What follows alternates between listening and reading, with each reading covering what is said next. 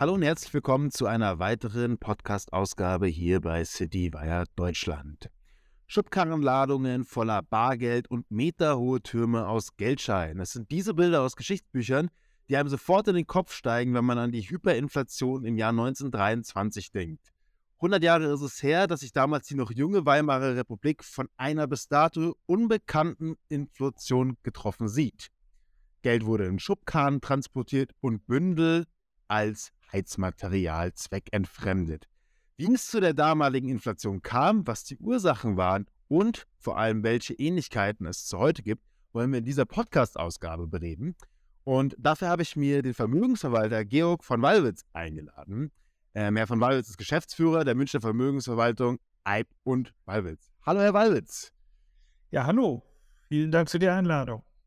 Ja, Herr Wawitz, ich habe Sie natürlich nicht ohne Grund eingeladen. Nicht nur, dass Sie jetzt als Vermögensverwalter jeden Tag mit der Inflation zu tun haben, äh, berufsbedingt sage ich mal, sondern Sie haben sich auch literarisch mit der Inflation befasst.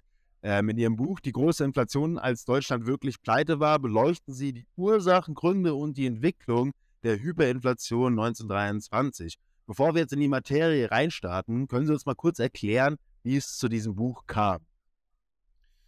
Also als Vermögensverwalter wird man ja recht häufig gefragt, äh, wie es denn um die Inflation steht, weil äh, das ist irgendwie in den Hinterköpfen der Leute drin, dass das die größte Gefahr für das Geld ist.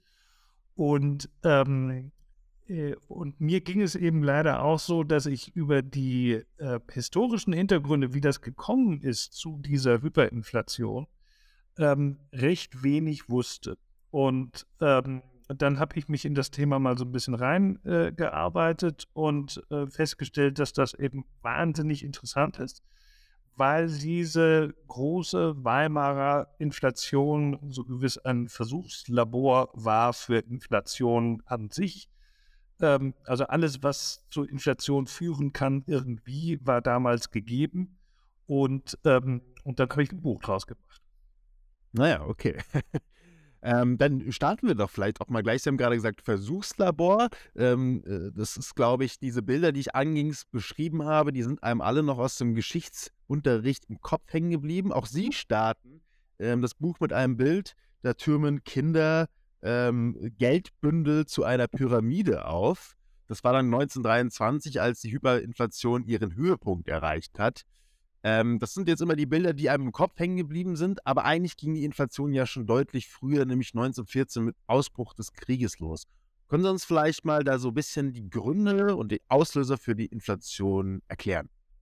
Ja, also äh, wirklich ins Detail zu gehen, würde wahrscheinlich den Rahmen hier sprengen, aber ein Erstes Problem war, dass Deutschland bis zum Kriegsausbruch auf dem Goldstandard war. Das heißt, äh, und zwar eine Dritteldeckung gab es. Also für jede zirkulierende Mark ähm, äh, in der Realwirtschaft musste eine Goldmark in den äh, Kellern der Reichsbank sein. Jetzt brauchte man plötzlich für den Krieg sehr schnell sehr viel Geld, was man auch nicht aus dem Ausmarkt Ausland bekommen hat, weil äh, die liquiden, tiefen äh, Kapitalmärkte in London und Paris waren äh, aus offensichtlichen Gründen nicht mehr äh, willig, die Deutschen zu finanzieren. Und so musste man sich im Inland ähm, finanzieren, musste also im Inland sehr schnell viel Geld herkriegen, mehr als Gold da war.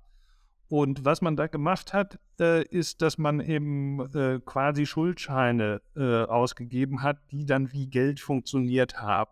Ähm, und plötzlich gab es eben Reichskassenscheine und Darlehenskassenscheine und lauter komische Währungen, ähm, bei denen sich zunächst einmal niemand was gedacht hat, aber ähm, die dazu geführt haben, dass die äh, Geldmenge irgendwann vollkommen unkontrolliert ähm, äh, aufgeblasen wurde.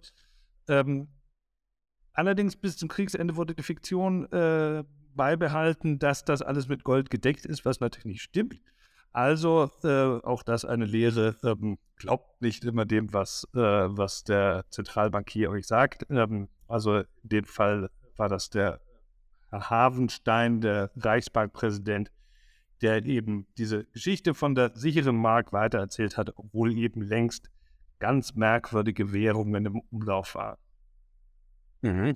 Jetzt befinden wir uns in einer Situation, ich, wir haben jetzt eine Währung gerade in Europa. Wie kommt es denn, dass man mehrere Währungen dann auf einmal hatte? Also äh, auch da gibt es eine lustige Parallele und zwar haben, äh, haben die Italiener von ähm, äh, paar Jahren sich überlegt, ähm, als es also in der Euro-Krise quasi nass reinging, äh, haben sich überlegt, naja, ähm, wir könnten doch äh, Schuldscheine rausgeben, die sozusagen mit 1 Euro nominal denominiert sind. Und mit diesen Schuldscheinen kann man dann auch in Italien Steuern zahlen und man kann in Italien alles einkaufen und so.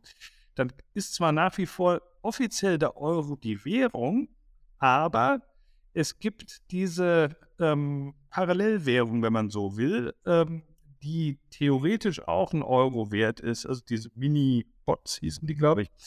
Ähm, und äh, aber dann, dann äh, kann eben davon der Staat eben unbegrenzt viel ausgeben. Und äh, wenn man so will, ist eben heute die Währung des Goldes damals, ist der Euro, der sich eben nicht von den Regierungen in Europa äh, nach Belieben vermehren lässt, also, was kann man machen? Man macht eben eine merkwürdige kleine Währung, die eben als Schuldschein daherkommt. Und nichts anderes waren diese Reichskassenscheine und Darlehenskassenscheine ähm, im Ersten Weltkrieg, als damals äh, das Deutsche Reich kein Geld hatte, aber sehr hohe Ausgaben. Genau, das sind ja wahrscheinlich, könnte man das doch zusammenfassen als Kriegsanleihen damals, wenn ich richtig liege. Ja, die war, die war eine andere Geschichte. Also die, die Kriegsanleihen gab es darüber hinaus noch. Äh, die Kriegsanleihen, die waren, ähm, äh, waren äh, sind also aufgelegt worden, ähm, um äh, sozusagen den offiziellen Geldbedarf zu, zu decken. Aber der offizielle Geldbedarf hat halt auch nicht mehr ausgereicht, um die Liquidität im ganzen System zu ähm, zu gewährleisten. Weil es ist ja nicht nur wahnsinnig viel Geld ausgegeben worden für, äh, für Rüstung und äh, viel Geld in Munition und Panzer, ich weiß nicht was, äh, geflossen, ähm, sondern es musste ja die heimische Wirtschaft auch noch Geld haben. Nicht? Die Leute mussten sich ja nach wie vor ihre Brötchen und ihre Eier und sonst was kaufen. Und, ähm, und deswegen gab es einfach eine Liquiditätsklemme. Und um diese Liquiditätsklemme, so wie wir das heute äh, ausdrücken, wurde eben ähm, Liquidität in die äh, Wirtschaft gepumpt. Heute macht das die Zentralbank über eben den Bankenkanal. Äh, damals hat das so nicht funktioniert oder war, da, war das System noch nicht so ausgefeilt. Da hat man das dann eben über diese merkwürdigen Zweitwährungen gemacht. Mhm. So, jetzt befinden wir uns äh, 1918. Deutschland hat den Krieg verloren. Wie ging es denn dann weiter mit der Inflation? Also zunächst einmal ging es nicht weiter mit der Inflation, weil dann hat man das Phänomen plötzlich der Liquiditätspräferenz. In unsicheren Zeiten, aber Krieg ist und Seuchen und ich weiß nicht was, Arbeitslosigkeit, dann bleiben die Leute auf ihrem Geld sitzen. Sie geben es nicht aus. Auch wenn wahnsinnig viel Geld da ist, wenn die Leute unsicher sind, geben sie es nicht aus. Und ähm, das drückt natürlich äh, auf die Preise, ähm, weil die äh, Händler wollen natürlich trotzdem gerne ihre Waren loswerden, bieten sie dann halt billiger Ähm, aber das war eben leider nur im Jahr 1918 so, 1919, ähm, als die Unsicherheit ähm, äh, die Phase der Unsicherheit vorbei war, ist eben recht schnell ähm, die Inflation ins Laufen gegangen, äh, gekommen, weil dann die Menschen ihr Geld auch ausgegeben haben. Und es waren eben nicht nur die Verbraucher, die eben äh, während des Krieges natürlich auch nicht sehr viel ausgeben konnten, sondern es war eben sehr stark auch der Staat. Der Staat hatte Angst, dass in Deutschland die Revolution nicht da stehen bleibt, wo sie äh, zu diesem Zeitpunkt stand, 1918, sondern dass das eben entgleitet wie in Russland. Man hatte immer das russische Beispiel vor Augen, wo dann eben ein schrecklicher Bürgerkrieg kam und die, die Weißen gegen die Roten und äh, ein entsetzliches Gemetzel und so. Und das, das wollte man in Deutschland nicht. Deswegen wollte man unbedingt diese Revolution zum Stehen bringen. Wie macht man das? Indem man den Leuten Geld gibt. Äh, man äh, hat also große Sozialleistungen äh, gemacht. Man hat, äh, was ich bei der Post und bei der Bahn irrsinnig viele Stellen geschaffen, sodass die, ähm, äh, dass die Arbeitslosigkeit ziemlich gering war. Und man hat Kriegerwitwen, äh, Renten gemacht und Waisenrenten und so weiter und so fort. Also man hat äh, sozusagen das äh, Problem mit Geld zuzuschütten versucht. Dieses Geld ist dann natürlich auch wieder ähm, nicht da gewesen im Haushalt, weil das Steueraufkommen nach dem verlorenen Krieg eher gering war. Und ähm, also ging damals der Finanzminister einfach zum Reichsbankpräsidenten und gesagt, druck mir das Geld. Deutschland, das Deutsche Reich hat damals eben auch keinen Kredit mehr bekommen. Ja, die Kriegsanleihen, das lief natürlich nur so lange, wie die Hoffnung da war, dass man den Krieg gewinnt. Jetzt haben aber die äh, Franzosen und Engländer da nicht kooperiert und ähm, deswegen äh, war das eine, ähm, war eben die Kreditwürdigkeit Deutschlands äh, nicht mehr gegeben. Also, wo kriegt man es her? Man geht eben äh, zur Zentralbank, äh, die eben passenderweise zu dem Zeitpunkt auch nur eine Abteilung im Finanzministerium war. Sie Finanz, äh, die, die Zentralbank war verweisungsgebunden und äh, insofern war das die offensichtliche und leichteste Geldquelle und man brauchte sehr viel Geld. Ich nehme mal an, die hohen Reparationszahlungen, die Deutschland an die Alliierten zu leisten hatte, äh, waren wahrscheinlich auch nochmal inflationstreibend. Ja, also das, äh, die waren natürlich ein äh, großes Problem. Äh, äh, die, ähm, was, was wie ein Damoklesschwert über Deutschland hing. Ähm, der Punkt war, dass die, ähm, dass die, man natürlich in Fremdwährung verschuldet war. Also äh, man war in Franc und Pfund und Dollar verschuldet. Also die Alliierten wollten nicht Reichsmark als Repräsentationsleistungen haben, sondern wollten ihre eigene Währung. Wie komme ich ans, äh, äh an Fremdwährung? Naja, ich muss eben Waren verkaufen in Frankreich oder England und bekomme dann Franc und Pfund als Einnahme und kann äh, diese Franc und Pfund dann abliefern als Reparation. Ähm, die äh, Franzosen und Engländer wollten das aber natürlich nicht, dass äh, sie ihre Märkte den Deutschen gegenüber öffnen und auf diese Weise im eigenen Land plötzlich eine erhebliche Arbeitslosigkeit haben. Und ähm, äh, insofern waren die Deutschen dann in einer äh, schwierigen Situation. Sie mussten Pfund und Franc abliefern, hatten aber im Grunde keine Möglichkeit, sie zu verdienen. Ähm, äh, die einzige Möglichkeit, die dann im Grunde noch blieb, war eben Reichsmark zu drucken, das an irgendwelchen internationalen Kapitalmärkten zu verkaufen und äh, dafür eben Pfund zu bekommen und die dann abzuliefern. Das führte natürlich zu einem wahnsinnigen Überhang an Reichsmark. Ja, jeder wusste, da, das Deutsche Reich muss wahnsinnig viel äh, Währung verkaufen. Und äh, dieser Überhang führte dann natürlich zu einem fallenden Preis der Währung. Die Währung ist wie ein, wie ein Stein gefallen. Und das hat natürlich auch wiederum die Inflation angeheizt. Weil eine, eine schwache Währung, eine fallende Währung bedeutet, dass alles teurer wird, was man importieren muss. Und dieser Import äh, war dann am Ende eben genauso, oder dieser äh, steigenden Preise der Importgüter waren eben auch ein wesentlicher Treiber der Inflation damals. Mhm. Das eskaliert dann so weit bis ins Jahr 1923. Ich nenne mal ein paar Beispiele. 1923 im Juni hat noch ein Liter Milch 1400 Mark gekostet. Im Dezember kostet er dann schon 360 Milliarden Mark. Ein Kilo Kartoffeln, damals Juni 1923 schon 5000 Mark, sage ich mal. Ein äh, paar Monate später im Dezember dann 90 Milliarden Mark. Wen hat denn die Inflation, wenn man sich jetzt das so anschaut, kann man sich es wahrscheinlich schon denken, aber wen hat denn die Inflation denn hier am meisten getroffen? Also wen es äh, offensichtlich nach diesem Beispiel nicht getroffen hat, waren die Landwirte, weil die haben ja produziert und, und haben dann für ihre Ware mal mehr gekriegt, wenn sie sie überhaupt eingetauscht haben gegen Geld. Ähm, die hat äh, weniger getroffen. Es hat auch entgegen der allgemeinen äh, Auffassung relativ wenig die Arbeiterschaft getroffen, weil die Gewerkschaften sind relativ schnell auf die Idee gekommen, äh, die Löhne zu indexieren an, an den Dollar.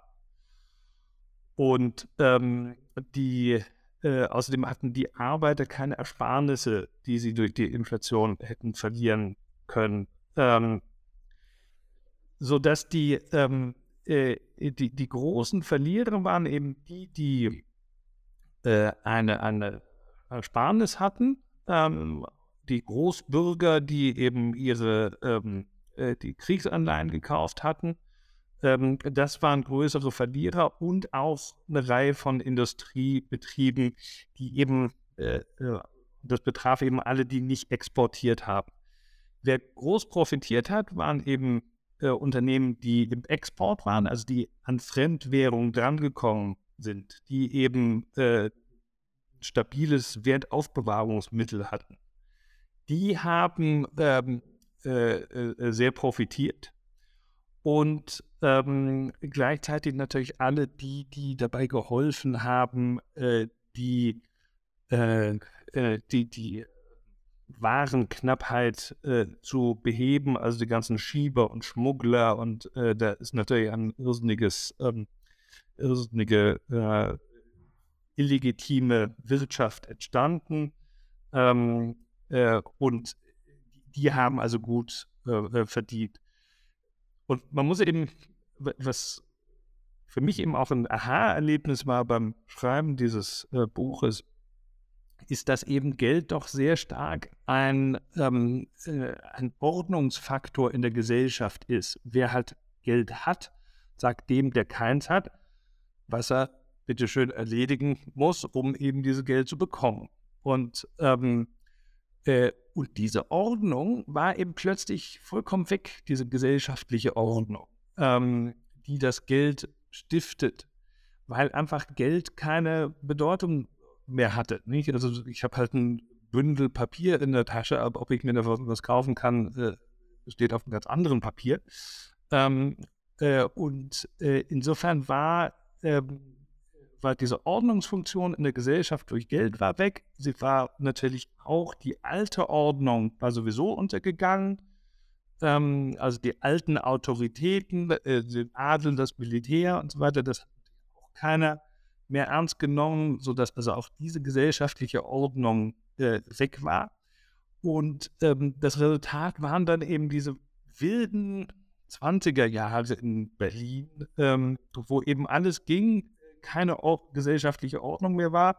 Das war künstlerisch und wissenschaftlich äh, eine tolle Zeit. Also das war die Zeit, wo Einstein die Relativitätstheorie entworfen hat und äh, Heisenberg die Quantenmechanik und Thomas Mann schreibt tolle Romane und die Künstler in Berlin waren toll und so.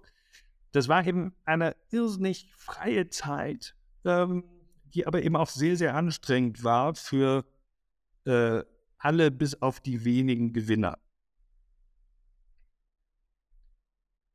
Hm, jetzt haben wir schon viel darüber gesprochen, wie der Staat die ganze Situation verschlimmert hat. Welche Maßnahmen hat man versucht zu ergreifen, um jetzt dann 1922, 1923 die Inflation in den Griff zu bekommen? Also das eine waren äh, natürlich die naheliegenden Preiskontrollen. Ähm, und da hat man also den Bauern äh, versucht, äh, ihre Lebensmittel abzunehmen zu einem bestimmten Preis, der natürlich viel äh, weit unter dem Niveau lag, was am Schwarzmarkt zu äh, erzielen war. Deswegen haben die Bauern nur sehr ungern ihre Sachen hergegeben und wenn, dann nur eben sehr zweitklassige Ware, also die faulen, mehligen Kartoffeln und nicht die Premium-Hilsa-Sorte. Und ähm, äh, das hat also nur sehr mäßig äh, funktioniert, weil einfach Preiskontrollen immer dazu führen, dass äh, am Ende das meiste auf dem Schwarzmarkt äh, landet. Und ähm, wo es besser funktioniert hat, war übrigens bei den Immobilienbesitzern. Bei den Immobilien hat man einfach die äh, Mieten ähm, eingefroren auf dem Niveau von 1918, sodass man eben für eine schöne Sechszimmer-Wohnung in Berlin halt irgendwie äh, am Ende nur 120 Mark äh, gezahlt hat an Miete ähm, und eben die, der Sack Kartoffeln irgendwie eine Milliarde gekostet hat. Und man kann sich vorstellen, wie viel Kartoffeln sich der Vermieter dann davon auch kaufen konnte. Also da haben die ganzen Vermieter da pleite gemacht. Also das war das eine was der Staat versucht hat, äh, war so mäßig erfolgreich. Ähm, eben nur die Immobilienbesitzer, die, die da hat wirklich geholt. Und äh, das andere waren Interventionen an den ähm, Währungsmärkten. Also die, äh, das bisschen Währungsreserve, was äh, das Deutsche Reich damals noch hatte, wurde eben sehr freizügig äh, immer mal äh, dafür ausgegeben, um die Mark zu stützen.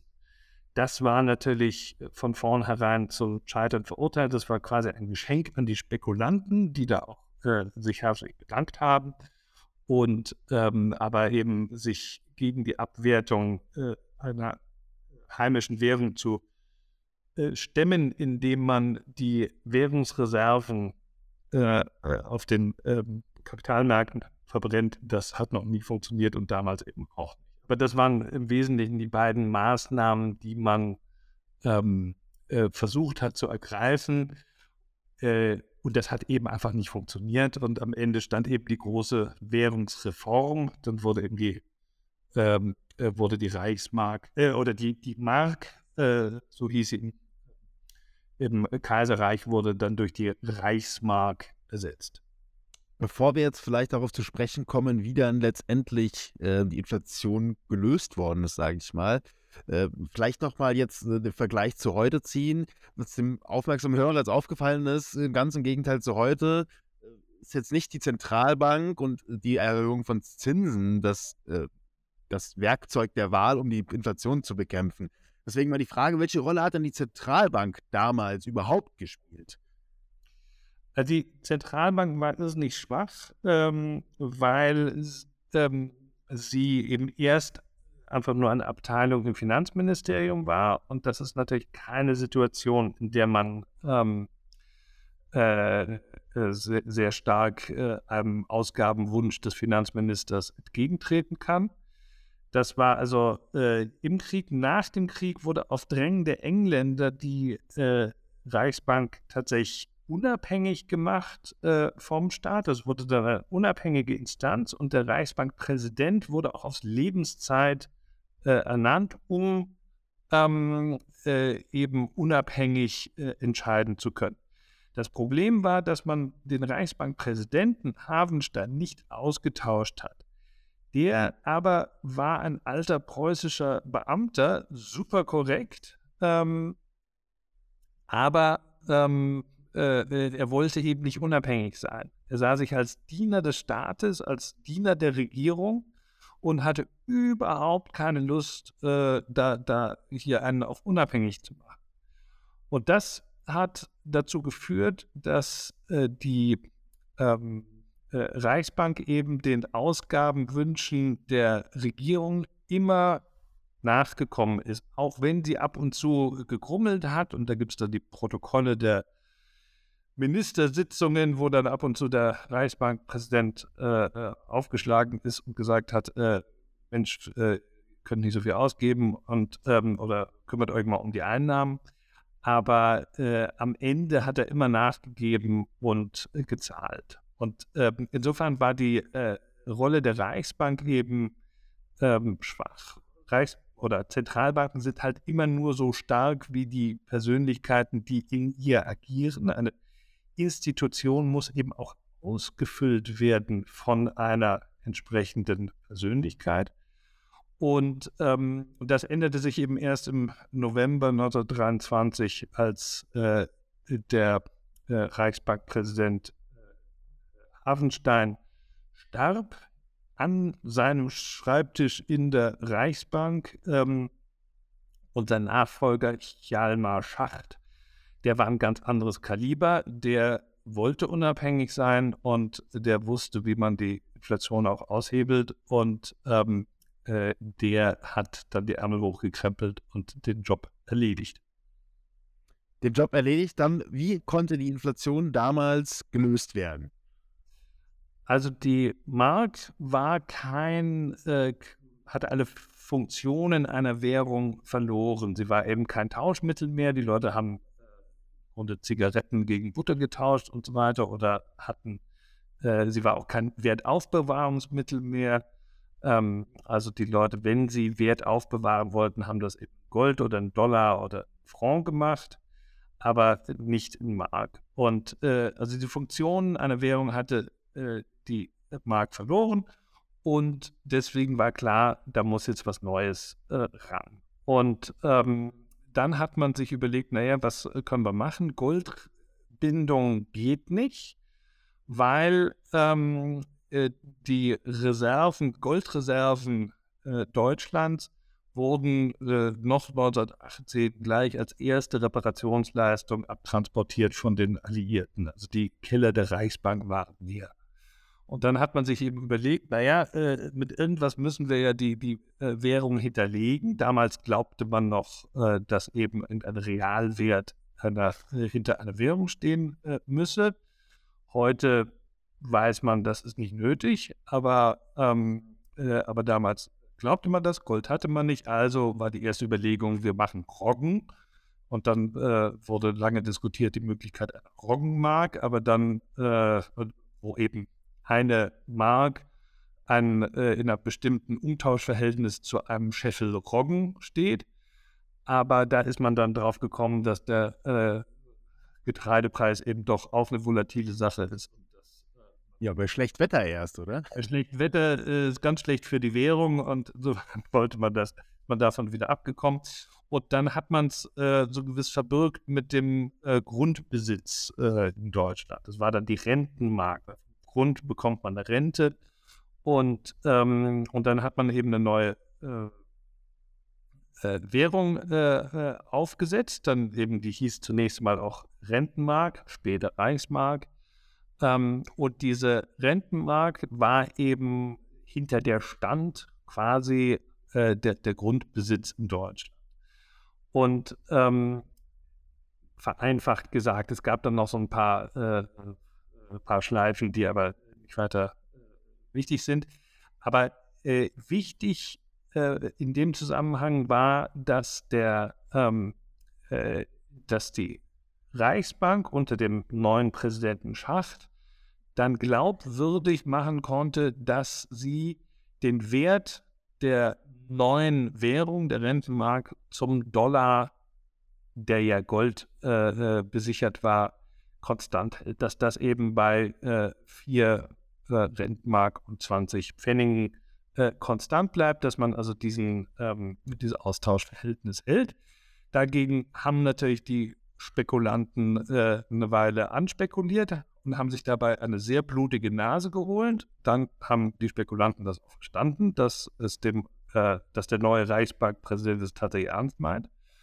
Und, ähm, und dann trat eben sehr schnell Friede ein, weil die Menschen waren es natürlich auch leid, in diesem wahnsinnigen Stress, der eben eine Gesellschaft ohne Geld äh, bedeutet, äh, weiterzuleben. Die wollten das alle glauben, ähm, dass da irgendwie was dahinter steht, hinter dieser Währung und dass sie stabil ist.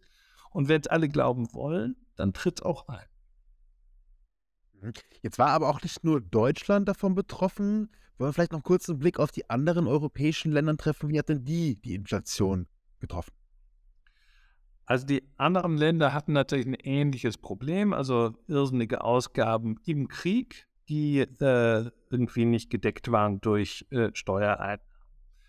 Und ähm, äh, das war also in, England und Frankreich äh, kam es dann also auch zu äh, spürbaren Inflationen. Allerdings war da natürlich immer die Hoffnung, naja, die Schulden ähm, werden ja zurückgezahlt durch die Reparationsleistungen, die aus Deutschland dann kommen. Quasi die Deutschen zahlen unsere Kriegsschulden, so wie die Deutschen fest damit gerechnet haben, dass die Engländer, Franzosen und Russen äh, die Kriegsschulden des äh, Deutschen Reiches übernehmen werden. War halt nicht so. Und ähm, äh, jetzt hat sich aber herausgestellt, dass es sehr, sehr schwierig war, aus Deutschland nennenswerte Reparationen überhaupt rauszukriegen. Aus den äh, vorhin genannten Gründen. Äh, man hat relativ schnell das Gold und Holz und einige äh, Waggons, Eisenbahnen und so, das hat man bezogen, aber den ganzen Rest, was eigentlich in Cash kommen sollte, das ist im Grunde nie wirklich gekommen. Und insofern ähm, waren auch dort, blieb eben die Überschuldung der Staatshaushalte und das führte auch dort zu einer Inflation. Die Engländer sind dann tatsächlich wieder auf den Goldstandard zurückgekehrt, aber das um den Preis einer unglaublichen Wirtschaftskrise, die äh, England auch in den 20er Jahren ziemlich durchgeschüttet hat. Ähm, das waren also die Siegerländer und dann gab es eben noch ähm, eine Gruppe von anderen äh, Ländern, also äh, insbesondere zu nennen sind da äh, Österreich, Ungarn und äh, Polen. Ähm, Österreich, Ungarn, die hatten eben eigene äh, Verpflichtungen gegenüber den Alliierten. Die haben also Versailler Vertrag, da ging es um Deutschland, aber dann gab es eben noch den Vertrag von Trianon und ähm, wo eben die äh, Ungarn zahlen mussten und für die Österreicher gab es auch einen eigenen ähm, äh, Vertrag, weil die eben auch als Kriegsparteien äh, auf der Verliererseite zahlen mussten und die hatten also dasselbe Problem wie Deutschland, hatten also äh, eine ähnliche Hyperinflation. Und äh, Polen ist nochmal ein anderer Fall, das ist ja erst entstanden dann 1919. Äh, ähm, und ein Staat, der eben komplett neu war, hat natürlich zunächst einmal große Ausgaben. Ja, man muss erstmal Beamte bezahlen und man muss äh, Militär bezahlen, ähm, weil im Osten äh, Polens äh, äh marschierten gleich äh, die Russen ein. Und äh, der Staat hatte also irrsinnige Kosten, aber natürlich noch keine Steueraufkommen, weil Steuerverwaltung muss ja auch erstmal aufgebaut werden. Und auch Polen hat dann also rein davon gelebt, ähm, Währung zu drucken und dann gab es dort also auch eine Hyperinflation. Also Thema Hyperinflation war nicht exklusiv für Deutschland, sondern äh, war ein Thema, was äh, andere Länder nach dem Ersten Weltkrieg auch hatten. Mhm.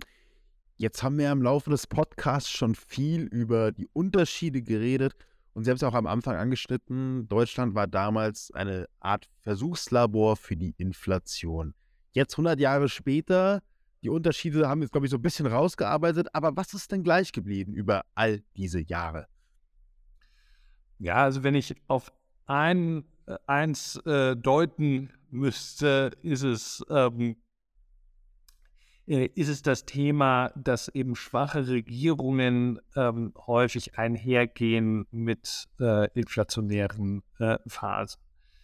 Mit schwachen Regierungen meine ich solche, die nicht wirklich in der Lage sind, äh, die Steuern zu erhöhen ähm, oder die Ausgaben zu kürzen, äh, die sich aber gleichwohl großen Ausgaben wünschen gegenüber äh, sehen, denen sie sich auch nicht entziehen können. Ähm, damals war das eben eine sehr schwache Regierung in den frühen äh, Jahren der Weimarer Republik. Die äh, Parteien, die damals übernommen haben, waren überhaupt nicht darauf vorbereitet, überhaupt zu regieren. Und niemand wusste so recht, wie das ging. Und äh, außerdem war, äh, ja, wollte man den Frieden sich erkaufen und äh, konnte also Ausgabenwünsche äh, nicht abschlagen und ähm, Steuern konnte man auch nicht äh, anheben, weil da einfach die Verwaltung dafür nicht da war.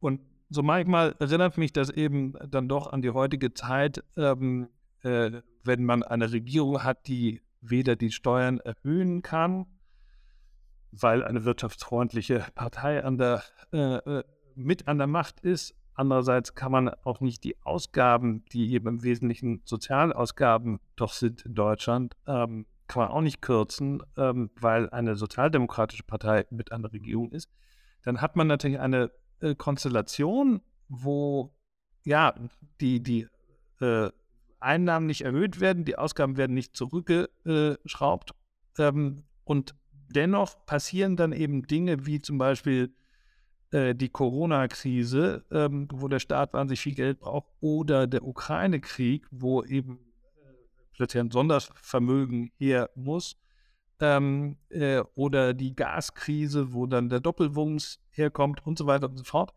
Das sind eben alles Dinge, die äh, gegen die auch nichts zu sagen ist, nicht? Also dass, dass, äh, dass es gewisse Unterstützungen braucht, über den, das Ausmaß kann man streiten, aber ähm, äh, oder dass die Bundeswehr äh, nachgerüstet werden muss, ist auch keine Frage. Nur ähm, sind wir eben leider in einer Situation, wo ähm, äh, diese lobenswerten Ausgaben nicht irgendwie äh, gegenfinanziert werden und äh, das läuft eben alles über Schulden. Und das war damals äh, schlecht und das wird heute auch wieder schlecht sein, dass einfach ausgegeben wird, das Geld, ohne dass es irgendwie äh, man sich äh, Gedanken macht, wo es herkommt. Das ist so diese Mentalität, Geld spielt keine Rolle. Das ist, an, an, Geld können wir jetzt nicht denken. Es war eben damals äh, mit der Ausrüstung eben der, der, der Reichswehr im Krieg und so, da konnte man jetzt nicht kleinlich sein. Oder bei den rückkehrenden Soldaten, die musste man in Lohn und Brot bringen, da können wir jetzt nicht kleinlich sein. Und das ist heute eben eine ähnliche Mentalität. Geld spielt keine Rolle, weil wir müssen das Klima retten, wir müssen äh, die Ukraine unterstützen und so weiter und so fort. Ähm, also es ist so eine Mentalitätsfrage, die dann eben irgendwann in Inflation führt und ähm, die kann man heute, äh, wenn man will, schon auch erkennen. Herr Wallwitz, vielen lieben Dank für die Einblicke. Sehr gerne. Bis zum nächsten Mal.